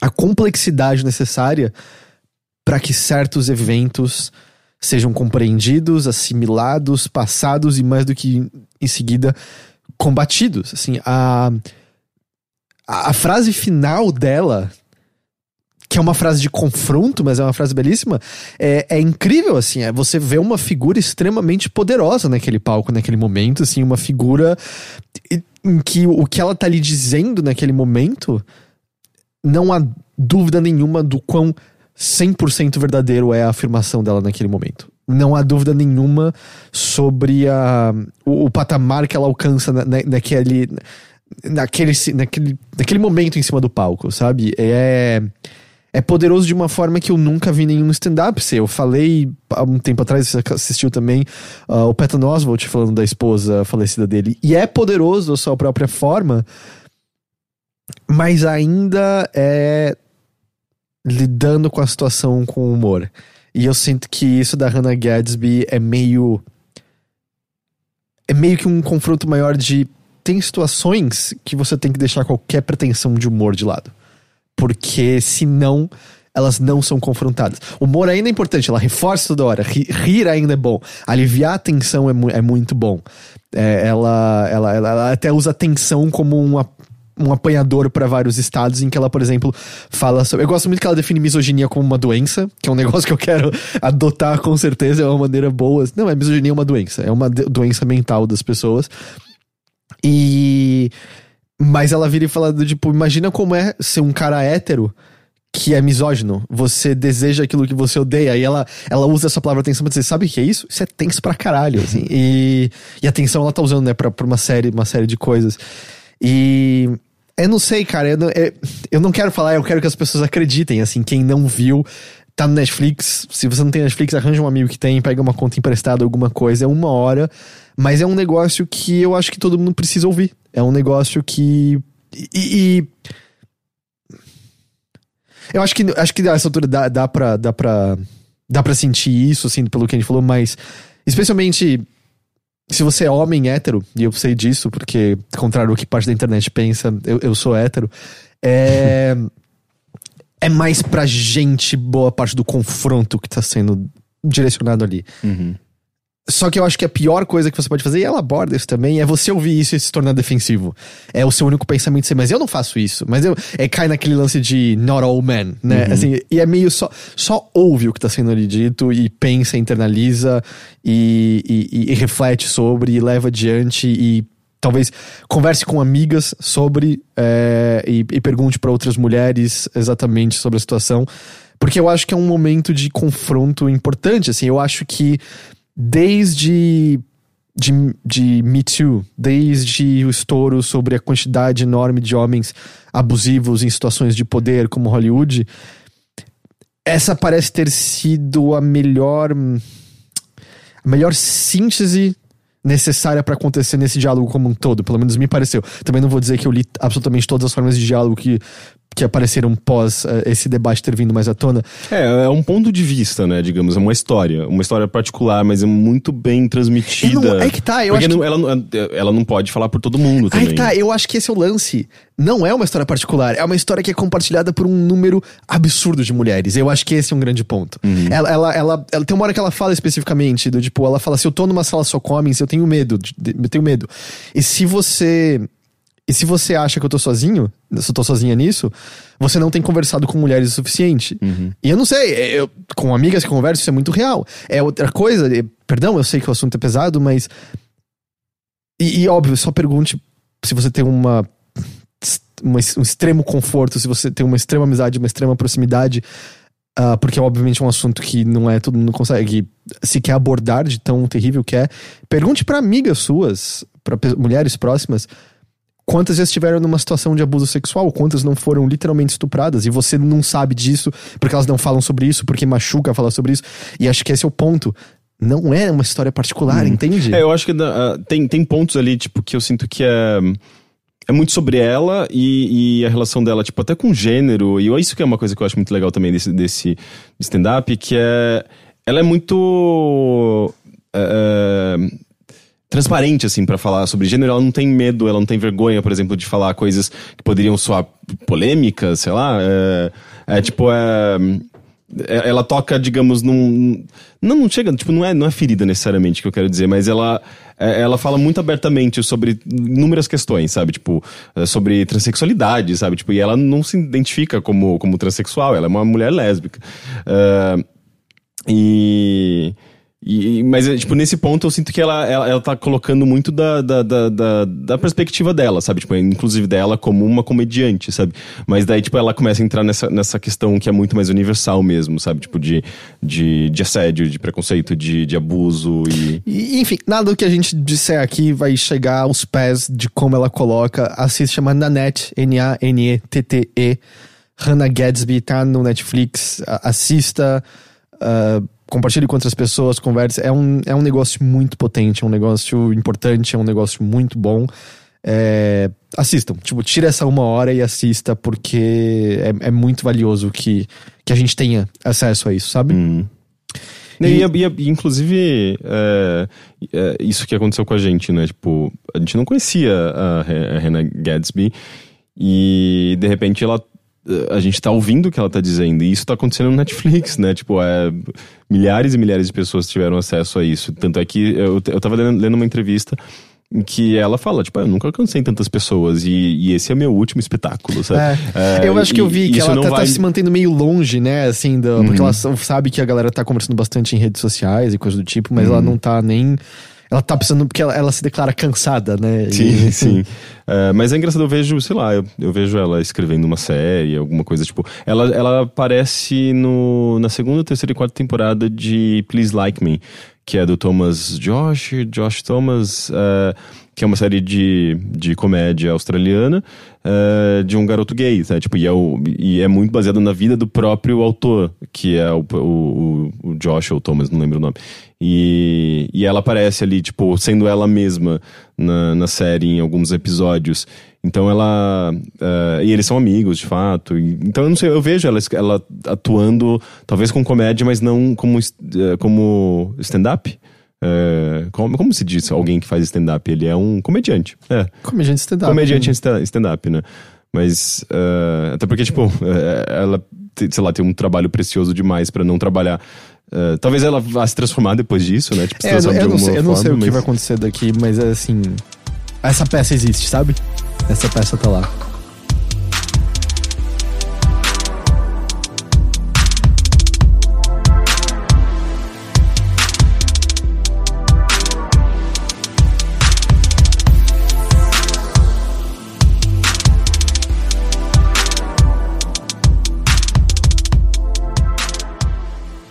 E aí, sei lá, é, é, isso que eu não quero, não quero falar mais sobre do, da net, acho que a gente, a gente falou. Da net. É, não é que eu não quero falar mais sobre, acho que a gente falou, eu acho que o resto do stand-up fala por conta própria, porque, de novo, o que ela tá, a maneira como ela coloca vai ser mil vezes melhor do que qualquer maneira que a gente pode falar aqui.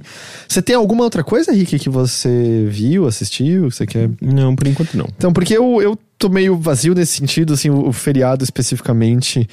Eu, eu, eu, sei que é bilheteria, só do tipo, por que, que eu não fiz muitas outras coisas? Porque eu acho que eu tô na rabeira de Divinity Original Sin 2. Mas sabe quando você acha que tá terminando e fala, ah, beleza, eu quero terminar? Eu tô com 108 horas nesse jogo. Nossa. e aí eu amo, mas eu tô naquele ponto, eu, só, eu acho que eu quero terminar uhum. só. E aí eu tava jogando pensando, eu vou terminar agora, eu vou terminar agora. E aí eu não fiz outras coisas e eu não terminei ainda. Sim, aquele tipo de jogo que ele é muito maravilhoso, mas você, você percebe que você tá deixando de fazer muitas outras coisas para viver aquela vida e você, que é, sei lá, é meio que uma experiência de uma vida paralela ali, fictícia, e chega um ponto que você fala, hum, já, já absorvi o máximo possível. Chega um ponto que você fala, precisava de tudo isso? Até porque, até porque, assim, eu poderia continuar infinitamente aqui nesse mundo, sabe? Mas eu preciso, eu devo. Mas o que ia falar é Bom, então acho que vamos dizer, aliviando a tensão, como, como uhum. a Hannah Gadsby fala, eu fui assistir uma outra produção que diz ser Netflix, pode ser desses, desses filmes só comprados pela Netflix, chamada Tal. Ah, eu acho Tal. que eu vi, eu vi nos destaques. É. Sabe, Ih, sabe... Lá, vem, lá vem bomba. sabe aquilo que a gente já falou um bom tempo de. Bom, se tem filme que é do Netflix, a gente pode botar o dinheiro de que é, de que é um lixo? É, é bom desconfiar. É, é um lixo. É, é um... Mas Tá, uh, você, você sabia, você, você, leu alguma coisa sobre? Não, a gente tava, tava. A Nina tinha voltado de viagem, a gente tava meio que. Sei lá. Era a segunda vez que tinha visto o. o, o não, era a primeira vez que eu tinha visto o stand-up. Uhum. Aí tinha dado uma hora, a gente tinha jantado, mas ainda tava pensando sobre, sabe? Tipo, vamos, vamos ver uma coisinha para distrair um pouquinho. gente, vocês não aprenderam ainda que não se faz isso no Netflix? Você tem que pelo menos saber um pouquinho sobre. Não, mas a gente, a gente, a gente viu o trailer, a gente já esperava que ia ser ruim. Porque e... o trailer não diz. O trailer do Compre essa casa que é, era bom. Então, o trailer do tal já é ruim. e aí a gente vai assistir. Olha, o que eu posso dizer é que, pelo menos em certos momentos, é tão ruim que a gente começou a gargalhar alto. Porque. Olha, você, você tava dando a contribuição do Teixeira nesse podcast. É, um pouco. Porque assim, a história toda. É... Pior que, ó, os primeiros três minutos são mó bonitos desse filme. Tá, mas qual que é a dele? A dele é: uma garota é raptada por um cara aleatório. Ela é trancafiada numa prisão na casa dele junto de outras pessoas. Ela dá um jeito de escapar dessa prisão logo no começo do filme. Ela acaba sendo meio que a única pessoa restante, só que ela vira um prisioneira, uma prisioneira na casa ainda. E é uma casa hiper tecnológica, comandada por uma inteligência artificial chamada Tal. Essa tal. Essa viu? tal. É, e esse cara, do, tipo, você vê que ele é um. Ele é um, sei lá, um. Ah, Eu ia falar um Steve Jobs, mas é um puta programador, então não é como Steve Jobs. é um programador foda, desenvolveu muitas tecnologias, não sei o que lá. E ele tá desenvolvendo é, essa, essa inteligência artificial chamada Tal. E, e ele meio que sai pra trabalhar todos os dias. E o filme é sobre a relação dessa garota com o Tal. Porque ela tá viva, porque ela tem um chip implantado na nuca por esse, por esse Steve Jobs, que é uma nova informação, que vai poder fazer o projeto do Tal ser terminado, pro Steve Jobs lançar o Tal no mundo e ganhar fama maior do que ele já tem. Tal é uma referência ao HAL. Eu não sei. A Tal é, são as iniciais do nome do, desse Steve Jobs aí. E assim, eu lembro que. Primeiro que ele começa nesse lance da prisão e você fica, nossa, vai ser um filme inteiro aqui na prisão? Vai acontecer. Eles escapam da prisão. A, a pessoa que fez a escapatória, ela podia ter feito um point and click nos anos 90. Porque não tem o menor sentido como ela escapa. É do de uma que a gente ficou, pera. Mas que. Ela. A privada sai do lugar sem, sem nenhum cano anexado Eu ouço falar isso. Então, as barras da prisão são eletrificadas, não pode encostar. Ela, quando vai fazer uns exames com o cara, ela rouba uma tesoura sem ele perceber. Ela volta, ela tira a mordaça que eles estão usando, ela corta tiras da calça, faz uma corda comprida com as tiras, amarra a tesoura na ponta e começa a tentar jogar para destravar a eletricidade das barras. Eu não sei o que isso faria, porque barras não eletrificadas ainda são barras. Enfim, ela começa a jogar, ela joga com tanta força que rola uma mini explosão e saem faíscas quando a tesoura encosta simplesmente no painel de ferro do negócio elétrico.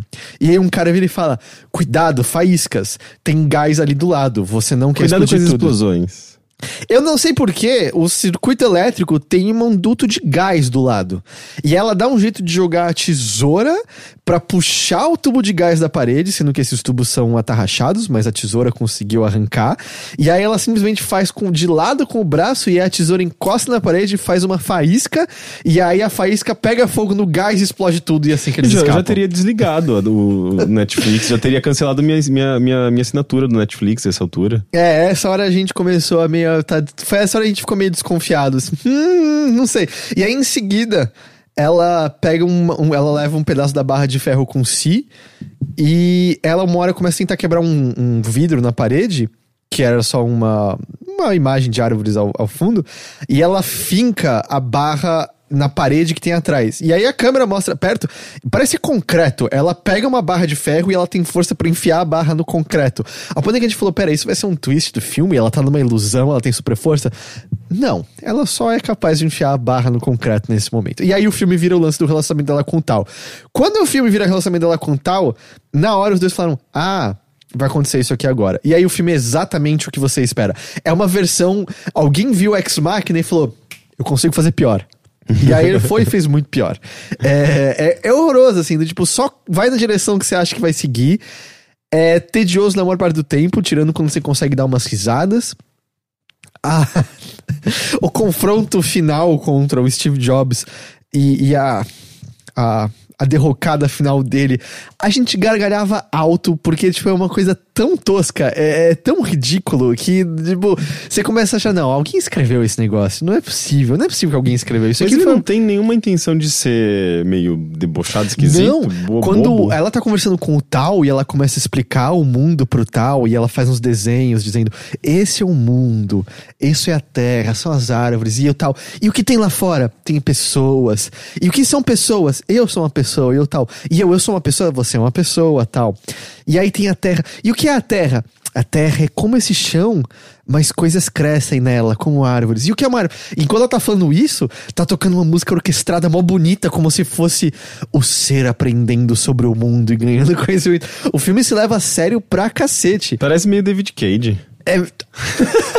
Eu David Cage poderia. também. Cara, o- a nova. a- a- tipo, tal, é, o- é- é a expansão de, de, de Detroit. E aí o engraçado é, pra quem assistiu Game of Thrones, eu nem sei nem se as pessoas vão lembrar isso. Tem. Quando a Daenerys. Ela. Você chegou a assistir alguma coisinha? Ou... Me obrigaram a assistir o primeiro episódio ever. Eu. eu foi uma situação meio de pressão O social. primeiro episódio é assim. excelente. O Ah. começo é muito bom. Eu só sei que a abertura é, é igualzinha à abertura da- dos jogos da Copa do Mundo. É, eu vi umas pessoas. Mas enfim, quando a Daenerys tá. é, Eu não vou lembrar dos nomes, mas tem uma hora que um exército. Do... Você assistiu Game of Thrones, Dan? É o exército dos homens sem nome, é isso, tá ligado? Um exército de uns mercenários. Ah, tá, o Dan não chegou nesse pedaço. São uma espécie de mercenários que se aliam a ela. E aí tem, tipo, os três mercenários líderes. E aí um dos mercenários líderes é um bonito genérico, com umas tranças na cabeça. E ele vira meio que uma pessoa mais próxima da Daenerys. O ator que faz esse cara faz, tipo, três episódios. E aí ele se achou bom demais pra Game of Thrones e falou, vou fazer outra coisa. Foi sumariamente substituído por outro ator, porque a galera tava pouco se fudendo. Então é o mesmo personagem, ele era um cara meio loiro, virou um cara de cabelo preto ali, é o mesmo personagem. Ele foi fazer alguma outra bosta que deu totalmente errado. Esse é o Steve Jobs do filme. e ele é estranho, ele parece o ator que faz o Hank McCoy do, do- dos X-Men mais novos, mas que deu alguma coisa errada com ele. Eu não, sei- eu não sei. Tem- eu olho pra cara dele e a cara dele me perturba um pouco. Mas é muito explicar. engraçado porque é exatamente o Ex Machina, né? Tipo, o Ex Machina tem uma casa, tem uma prisão, tem um android. Não, é tem, muito Ex tem um, tem um Steve Jobs. É, é, sim. É bastante X-Machina, assim. É, é, tem muito, muito a ver. E, tipo. Ah, sei lá, a maior parte é tedioso eu dizer isso. A gente não deu risada de tudo. No final a gente gargalhava um bocado, mas a maior parte é só tedioso. Nada acontece naquela porra. É. é... e tem, sei lá, é que tem umas coisas assim do tipo, ela começa a ficar cada vez mais livre na casa. E aí ele põe o jantar lá pra eles, e todo jantar tem um bife. Só que ele não dá uma faca pra ela porque ele tem medo dela. Então tem umas duas ou três cenas dela, tipo, tentando fatiar a carne com o lado do garfo e não conseguindo. E aí, tipo, eu não confio em você pra uma faca. Tudo Gente, bem, o garfo fatia- é, tão, é tão perigoso quanto uma faca. Se você utilizar direito, o olho é macio, o garfo vai Pois entrar. é. E outra, tá bom, mas pica a carne pra ela antes, então. Por que, que você tá fazendo bife todos os dias se você não vai dar uma faca pra ela, sabe? Até Tipo, porque comer um pedaço de. Já comeu um pedaço de bife só com garfo, Já. se puxando. é- não é uma coisa mais. Não, é, mais normalmente eu desisto uso as mãos mesmo nessa hora. Mas sabe, pica pra ela então. Tem, tipo, nanorobôs pela casa que conseguem limpar qualquer É pra coisa. mostrar o quão desumano ele é com relação a É pra ser a arma de Chekhov mais anunciada da história das armas do Chekhov, sabe? Tipo, óbvio que a faca vai ser importante em certo momento. É, é o vilão do primeiro Deadpool, exatamente, Felipe Valério, é isso aí. É... Ele é o vilão do primeiro filme do Deadpool, é o cara que faz os experimentos com o Wade, é isso que ele Ai, chama? não lembro. Também não lembrava dele. É, pra vilão, é, se bem, ele é vilão nesse filme também. É horroroso, mas foi o que eu assisti, é o que tem pra hoje, mantendo a estatística que, tipo, se tem ali produção Netflix, pode confiar Pode. que vai ser bosta. Vai ser bosta, não tem Pode ser, jeito. pode ser bom às vezes, mas assim, tipo, na maior parte do, tempo é bom você tá, ter, ter esse alerta vermelho aí. Ficar desperto. Quem é? Micah Monroe é a protagonista, Dan?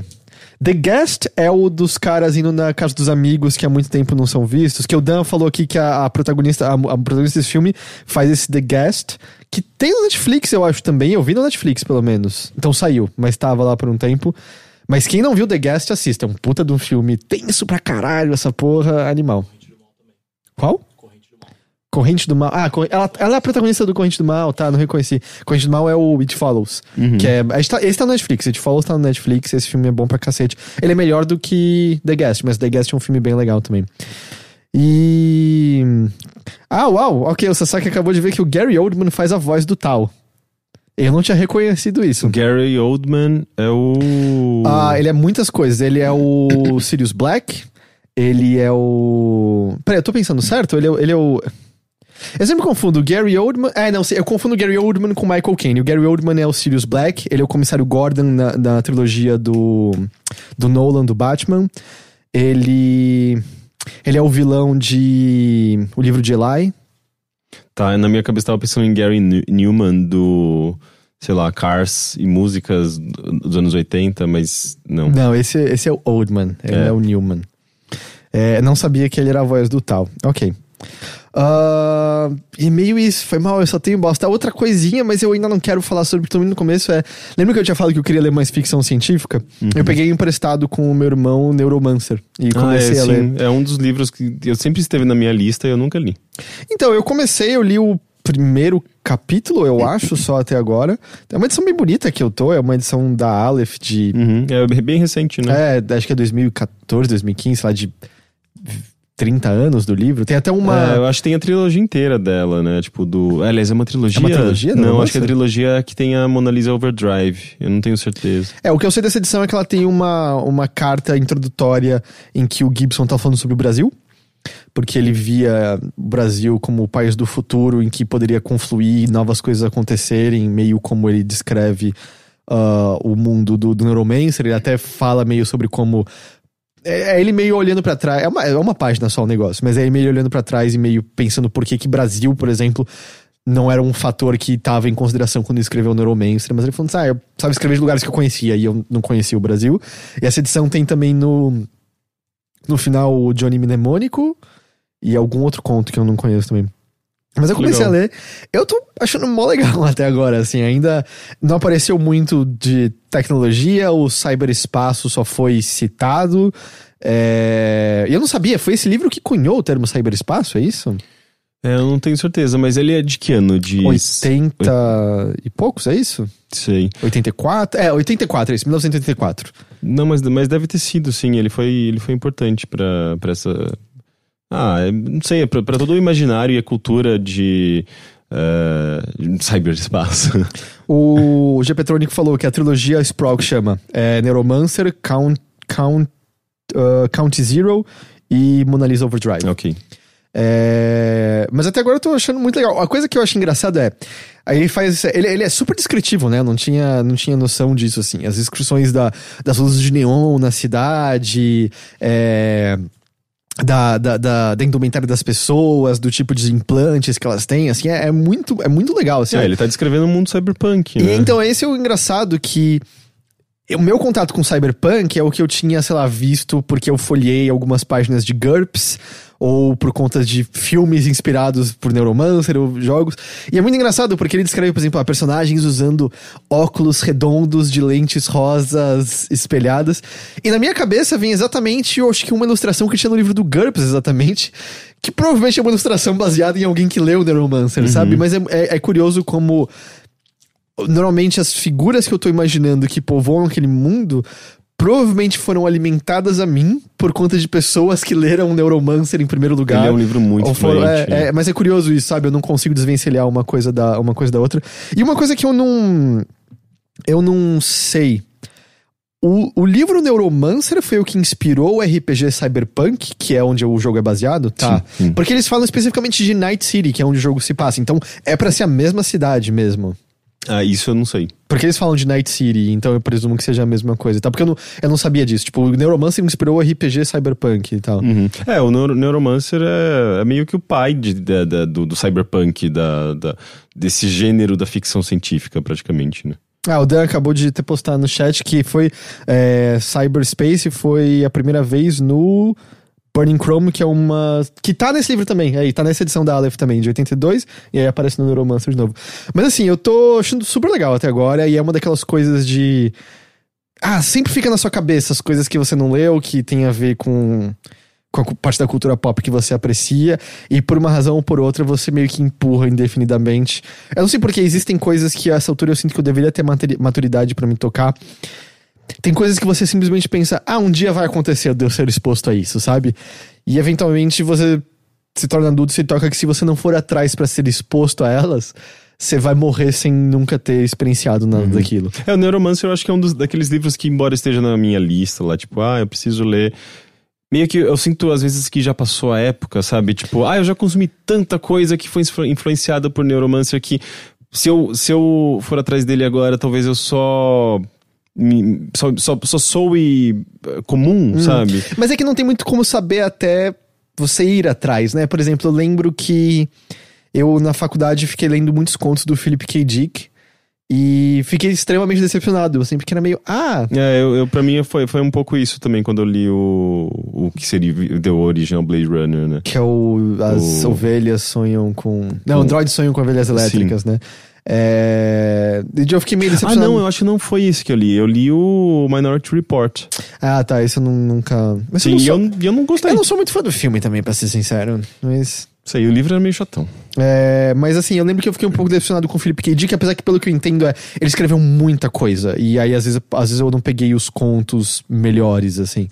Mas ao mesmo. E sei lá, eu também senti recentemente quando eu li o Fahrenheit 451, foi tipo, ah, legal, mas não me pegou. Mas ao mesmo tempo eu lembro que eu fui ler 1984 ou Animal Farm já, tipo, relativamente. É, não adulto, vai, tinha uns 18, 19 anos.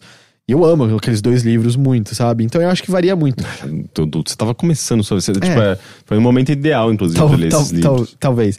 Mas é, sei lá, até agora eu tô achando da hora. Eu, eu volto para falar mais quando eu tiver lido mais a fundo e sentir que tinha, tem alguma coisa. Quem quiser começar a ler aí junto, quem sabe quando eu tiver algo para falar, vocês mandam uns e-mails e a gente faz o clube do livro Overloader. Mas é. Sei lá, eu tô, tô tá, tá sendo gostoso aprender sobre aquele mundo de pouquinho em pouquinho. É um RPGzão, né? E, e é, é, é, é, primeiro capítulo, assim, tá? Tipo, até agora é assim, é total uma história meio no ar. A mulher misteriosa aparece e dá uma quest para ele, sabe? Uhum. Mas é. Ah, tanto que ainda nem, nem senti o lance de cyberpunk, né? No seu cerne tem muito da, da crítica ao ao uh, sistema consumismo é. meio capitalista também, sabe? Bom, tem punk no nome. É tudo ali, muito corporativo, tudo muito né? Corporativo. os, vilão, os vilões, tipo, estão ligados a empresas, né? A, corp a corporações. E, e, ainda não apareceu isso tanto, apareceu só de viés. E é engraçado também algumas incongruências que acabam acontecendo por conta do tempo, assim. Tem uma hora que ele fala que ele contrabandeou uma RAM modificada de 5 megabytes, uhum. sabe? Ou tem uma hora que eles usam, é, na, na, intro ele fala que, tipo, tem máquinas de fax. E acontece, não tem muito como não acontecer. É, no Minority. Report tinha um pouco disso também. É, eu nem lembro, mas acho que no livro eles tiraram, então, provavelmente, né? Não, Já... no filme? É, no filme, quer dizer, é. no filme. Né? Sim, no filme. Eles foram e arrancaram umas páginas do livro. É, não, porque o livro é antigo, né? Então a tecnologia que era representada no, no livro era muito antiga, então era esquisitíssimo. E, mas é isso, aí eu tô, tô lendo Neuromancer, tô achando da hora. E espero, espero vou, vou, vou, continuarei, continuarei com certeza. E foi meio isso que eu fiz. É, eu tinha falado para você, Rick, antes que eu achava que não tinha e-mail. Tinham dois e-mails ali que eu vi, mas assim, Mothership tá cheio de e-mail, bilheteria tá quase sem e-mail, então a gente vai para e-mails agora. Mas se você quiser que tenha mais e-mails para ser lido aqui, escreve e-mails, tá bom?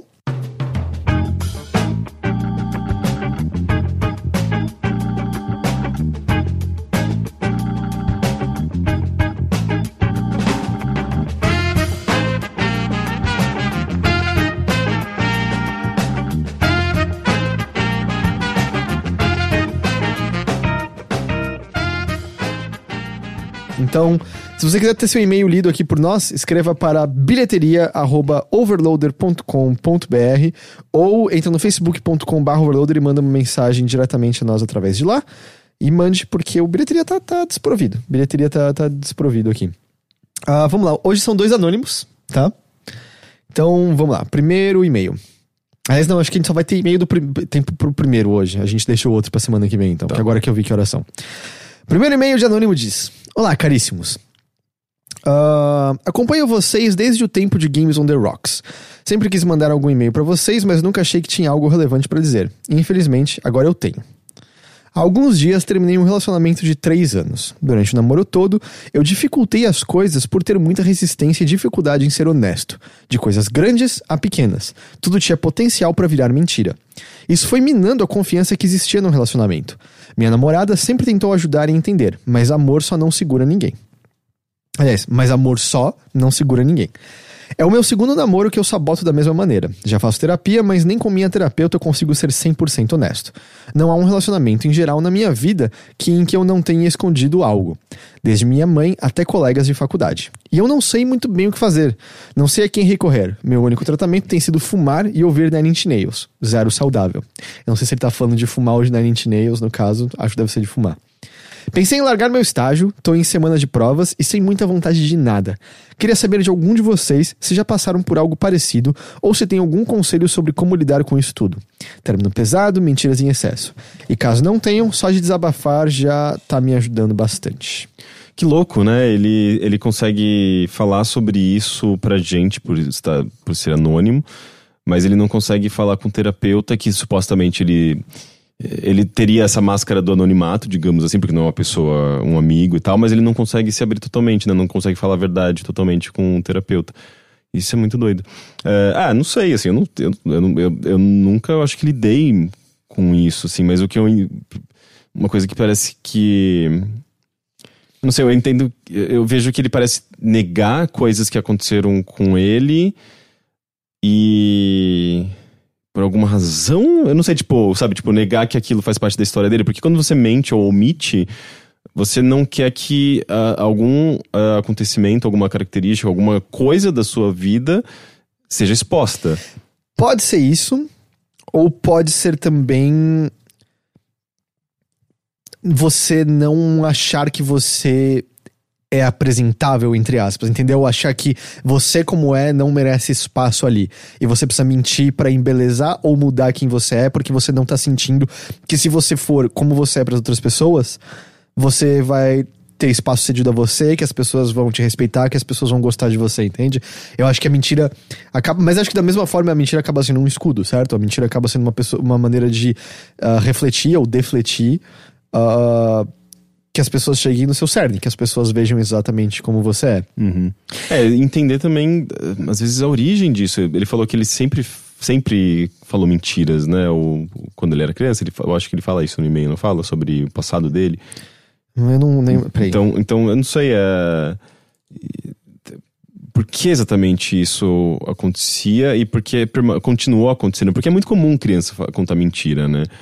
É, mas ela começa a perceber as consequências disso e, e não sei, é um aprendizado, eu acredito, assim, tipo, porque, sei lá, tem Uh, tem crianças que continuam falando ou, ou, inventando coisas ou acreditando que as pessoas vão, vão entender, vão cair nessas invenções. Né? Não, ele não fala de criança, ele só fala que dois namoros foram perdidos. Ele não falava do passado? Cara, não. Só se eu comi mosca aqui olhando de novo, mas eu não vi ele falando dele ser criança. Ele falou que já, tipo, cadê? Uh, não há, um, não há um relacionamento em geral na minha vida em que eu não tenha escondido algo, desde mãe até colega de faculdade. É, que eu pensei, tipo, em mãe, sei lá, relação uhum. infantil, né? Agora, o que eu penso assim, se a terapia não tá sendo suficiente, se não tá se abrindo, será que às vezes não é questão de. Eu não sei se você conversa com o seu terapeuta. Trocar de terapeuta. Ou, ou ir pra um é, psiquiatra que dá remédio, né? Às vezes existe alguma medicação que pode te ajudar, às vezes isso é uma forma de ansiedade extrema que faz você mentir, às vezes alguma medicação que possa ajudar você começar a tirar essa barreira um pouco, porque só conversar não tá sendo suficiente. Então, às vezes, uma ajuda extra seja o suficiente para você dar Mas os primeiros passos. Tá, eu acho que talvez ele, ele tem consciência de que na verdade ele não tá conseguindo falar o suficiente. Isso é um esforço que talvez depende muito dele, né? Então, mas às vezes justamente com uma ajuda extra, do tipo um remédio, mas será que tem um remédio que pode, pode deixar ele mais aberto? Por isso que um tem que conversar com um especialista, é. tem que conversar com um psiquiatra, porque assim, por isso que eu, sabe, vai que isso pode ser identificado como uma forma muito grande de ansiedade, uma forma muito grande de, sabe, depressão. Eu não sei, é, eu não sou tem, especialista. Tem quadro, não, quadros não clínicos, né? Tipo. Uh de, sei lá, pessoas que gostam, sentem uh, uma necessidade, uma urgência em roubar coisas, sabe? Tipo, às vezes é, um, é, um, é uma coisa a ser diagnosticada mesmo, sabe? E então, enfim, é uma coisa que eu, eu mesmo não tenho capacidade de, de comentar. O Better Fog fala que pode ser também uma dica boa. Não posso falar de qualidade, mas um amigo meu tem esse mesmo problema de não conseguir conversar com o terapeuta. E ele utiliza um site de terapeuta online no qual ele consegue se abrir. Hum, Às vezes boa. essa barreira também seja uma, uma, uma suficiente. Uhum. E o que é. eu fiquei pensando. Eu não sei, e de novo, a gente não é formado nisso, você tem que conversar. Bom, você já tá conversando com o terapeuta, mas você tem que ir atrás de. Às vezes, do tipo, pega uma pessoa que é muito, muito próxima a você. E você não precisa falar para ela, vou me abrir com você, mas pega um fato sobre o qual você mente ou não fala sobre e fala sobre esse fato com essa uma pessoa. Você sabe que essa é a pessoa que não vai se afastar de você. E talvez não com a sua mãe, porque eu não sei, eu acho que com a mãe às vezes pode ser. Vamos lá, pessoas diferentes têm relações diferentes com a mãe. Mas pegar algum amigo muito próximo, sabe? Que você pode falar só uma coisa e ver como você se sente depois. Porque eu, eu não.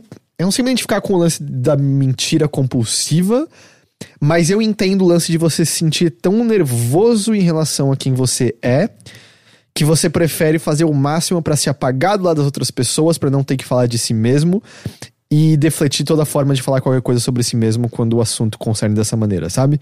É, então, E, e é muito louco, porque eu acho que tem vezes que você acha que você nem tá fazendo isso, você não tá escapando de abertura e de confronto, mas você tá, porque vira segunda natureza, porque vira natural como acordar e comer pão com manteiga, sabe? É, não sei, às vezes pegar uma pessoa que você confie muito e, e falar essa uma coisa, sabe? Mas, de novo, a gente não é, É, eu, eu ainda né? acho que a- o, o lance do- da terapia online é, é bem interessante mesmo, porque ele tá sendo anônimo, tão anônimo quanto ele foi mandando e-mail. E. Eu não sei, eu nunca, nunca, nunca fui atrás pra saber como que é esse, como esses serviços estão E disponíveis. eu não sei também quanto tempo ele tá na terapia. Eu sei que teve coisas na terapia que eu não fui e falei na primeira sessão, sabe? Ficava Uhum. tipo, ah, isso eu não preciso falar. E aí foi tipo. Você vai ah, cavucando, É, né? e Você vai foi, sentindo tipo, ah, mais. depois de dois meses, três meses, eu, tipo, não, beleza, eu vou falar desse assunto aqui agora. Uhum. Eu não foi do dia pra noite que você tem conforto em falar tudo. Porque mesmo quando. Eu acho que até fiz essa brincadeira no passado, que tinha horas que eu pensava em começar a ir num segundo terapeuta pra poder falar do que eu falava pro primeiro terapeuta. Ah, porque tem coisa, é, você não se sente bem de falar, você se sente meio idiota, se sente meio Mas essa é, essa é Mas a, essa é a intenção. a intenção é- da terapia, né? é. Você expor e falar e verbalizar tudo que tá dentro de você, seja é, é, coisa boa ou coisa ruim, sabe? As coisas ruins precisam ser compreendidas. é, é, aquilo aconteceu, um negócio ruim aconteceu com você, ou tem uma coisa que você tem muita vergonha, muito medo. Pra você superar isso, você vai ter que falar sobre isso, você vai ter que verbalizar e pôr pra fora. Bom, Não tem jeito. como for, seja como for, espero que pelo menos tenha mandado e-mail e ter sido lido aqui, ter uma desabafada, ajude de alguma forma. Uhum. E é isso, isso vai encerrar então esse episódio do Bilheteria aqui, tá bom? Rick, sabe que eu tô sempre agradecido pela sua presença aqui. Muito obrigado. Semana que vem o Teixeira tá no Bilheteria com a gente. Dan, muito obrigado. É, a gente tem algum recado pra dar? Acho que a gente não tem nenhum recado pra dar, né? Que seja por Bilheteria. Então, lembrem-se, ah, esse podcast agora, a transmissão dele começa às 8. Hoje a gente começou um pouquinho mais tarde, mas ele começa às 8 toda terça agora. O dia da publicação ainda é o mesmo. Lembre-se que você pode ouvir no Spotify. Você não precisa baixar um app de, de podcasts. E se você, lembre mais uma vez, se você está procurando novos podcasts para ouvir, acesse o site da HalfDef, hlfdeaf.com.br, que lá tem os outros podcasts da família HalfDef, da qual a gente faz parte, e tem outras coisas legais para você ouvir lá, tudo em português, tudo podcast brasileiro, caso você esteja procurando novo entretenimento auricular. Tá bom? Tá bom. Então é isso, gente. A gente se vê então na semana que vem em mais uma edição do Bilheteria. Tchau, tchau. Tchau.